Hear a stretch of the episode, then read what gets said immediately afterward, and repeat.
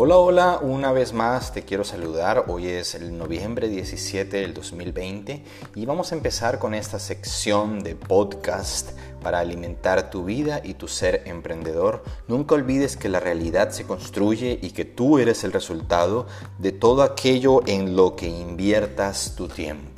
Vamos a hablar el día de hoy de un tema muy interesante que se llama los startups para las generaciones X y Y.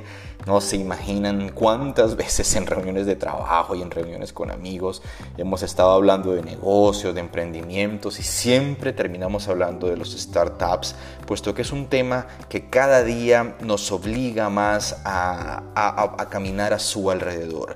Es un tema que tenemos que manejar y es un tema que definitivamente nos permite tener una cercanía más eh, clara y más real con el tema de los negocios del día de hoy y del siglo XXI, que es el siglo en el que estamos viviendo. Bueno, aquí vamos a empezar, espero que les guste, espero que compartan esta información con todos aquellos con quien ustedes creen que necesitan tener esta, esta útil información y vamos para adelante. Startups para las generaciones X y Y, año, 900, año 1965 al año 2000. ¿Te parece extraño que todo el mundo hable ahora de las startups, de, de academias online y de negocios digitales, no? Pareciera que la industria ha cambiado y que los negocios convencionales como que ya no son del charlar del día a día o del tertulia, dirían en mi ciudad natal, Bogotá. Pero ¿por qué todo el mundo habla de los mismos y se oyen cientos de casos y cientos de millones de personas hablando de lo mismo y tantos billones de dólares ir de un lado al otro lado del mundo para financiar estas empresas? Pero ¿qué es lo que está pasando? Bueno, por años nos hemos dado cuenta de que todo el mercado y la industria global no tienden a cambiar mucho ni a evolucionar en sus raíces solamente en sus tendencias. Parece que las industrias de manufactura, comercialización, transportes, etcétera, siempre hubieran tenido un comportamiento muy estable, no solo en los resultados de acuerdo al índice de crecimiento de cada país, pero también a las tendencias de operación de las mismas. No fue sino hasta finales del año 95, 2005, ¿se acuerdan amigos? Que estábamos escuchando algunos rock en español. Y bueno, y empezábamos a escuchar entre noticias y entre periódicos impresos algunas historias de emprendimientos que estaban un poco alejados de lo que todos hacíamos, pero que quizás tenían un potencial muy grande de crecimiento o quizás de fallecer en el intento, ¿no? Luego escuchamos muchas historias que sobre el 2004 un chico por allá, por la universidad, una universidad muy famosa de los Estados Unidos, quizás una de las más famosas en Boston, había creado una página web para que los estudiantes de dicha universidad intercambiaran información y temas sociales. Y, bueno, luego parece que esta información ha despertado a un gigante que estaba dormido y que hemos visto crecer en los últimos 15 años, así como muchísimas más empresas de tecnología cada día están haciendo cosas más importantes y venga que eso sí que está bien. Pero de ahí a pensar que esas empresas van a cambiar la estructura económica mundial, pues eso sí que es un poquito difícil de creer, ¿no les parece? Bueno, no fue sino hasta el año 2007 y 2008 que escuchamos que alguna empresa había creado un website con la posibilidad de que pudieras reservar un espacio o una vivienda con varias características y limitaciones donde poderte alojar cuando quisieras viajar sin necesidad de tener a los hoteles como única opción. Parecía muy extraño esto, ¿no? Qué loco. En ese momento escuchamos que nos decían, bueno, pues nadie podrá quitar terreno que ya tienen las grandes cadenas hoteleras comprado y ganado. Otros, pues quizás esto solo se va a quitar un pedazo del mercado de los hoteles medianos y pequeños. Y quizás otros más incrédulos, que quizás en los que me incluyo yo dijimos, no, esto no puede tener mucho sentido. Y honestamente no creo que dure mucho. Pero claro, somos humanos y estamos acostumbrados a ver por la ventana pues si no nos toca el bolsillo, pues qué más da, ¿no? ¿Qué importa? Pues cerramos la ventana y ya está, ¿qué ha pasado? O pasamos la página del periódico y sencillamente se acabó. o simplemente cambiamos el canal de televisión y ya está. Pero ¿qué pasa cuando nos dicen que si alquilamos un espacio de nuestra propia casa o persona que ha sido previamente a una persona que ha sido previamente evaluada y estudiada con un perfil satisfactorio, pudiésemos tener un ingreso de dinero extra? Pero ¿qué pasa si ese ingresito de dinero se convierte en un muy buen ingreso similar al que nos ganamos por ir a trabajar? Quizás en este momento sí que es un tiempo de escuchar un poco más del tema, ¿no les parece? Ahí vamos. Los quiero dejar con la intriga. Los quiero dejar para el próximo post podcast que se llama Los Startups para las generaciones X y Y, parte 2. Un abrazo grande mis queridos amigos, espero que les haya gustado este podcast, que me dejen todos sus comentarios y que nunca se les olvide que la realidad se construye. P. Melean Kaisen. Gracias.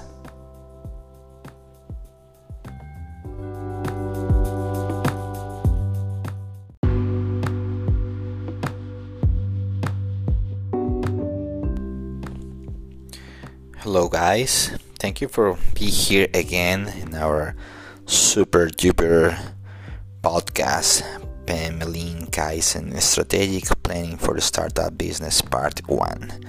So I really appreciate your support, guys. I really appreciate you guys take your time and be here with me.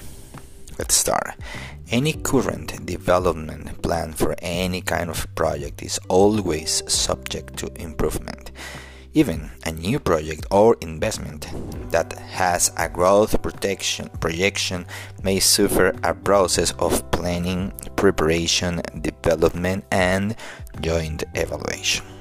You know, guys, strategic planning is the process by which variables are identified to improve and through the tracing and development of a work route. We proceed to seek the optimization of the entire process. What is not measured does not exist. Therefore, it is vital that in any strategic planning process, real goals are set and these results are evaluated critically to seek the effectiveness of the processes. Strategic plans can be also established in the short, medium, or long term.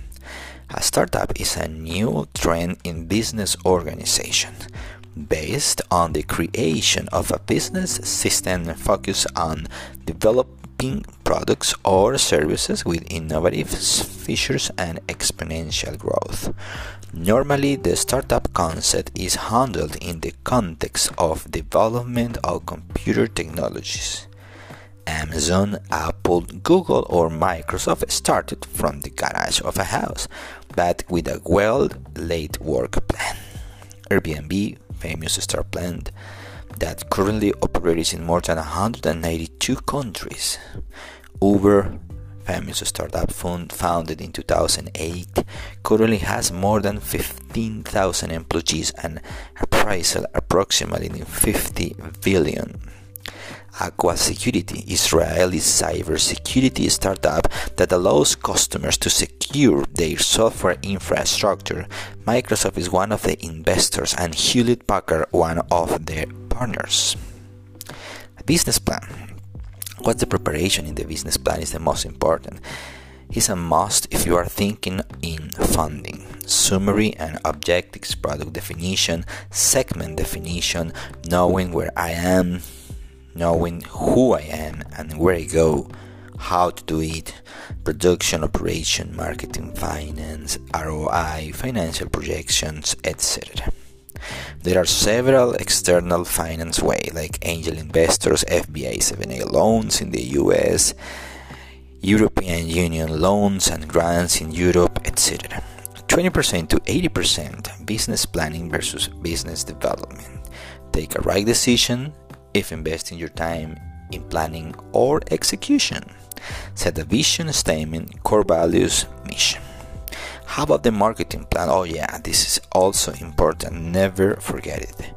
Your product should not only like you, it should like millions. Maybe not now, but what about in couple years? Evolution of technology, digital platforms, etc. is the main trend in the business industry nowadays. Who is your competition? Take the time for evaluating your competitors from the A to the Z. If you don't do that, for sure they are doing this with you right now. Are you on top? Are you on the top of the wave? Or at least you see the wave coming? Bull market, bear market, set the correct momentum to be involved in your business project startup. Thank you guys for be here. Thank you for joining me. My name is Paul Melin, and our social media is at P Melin Geisen. Thank you for being here, and I will really appreciate your likes. And please share this information with anybody that you know they will be helped with this information. Thank you guys and have a great day you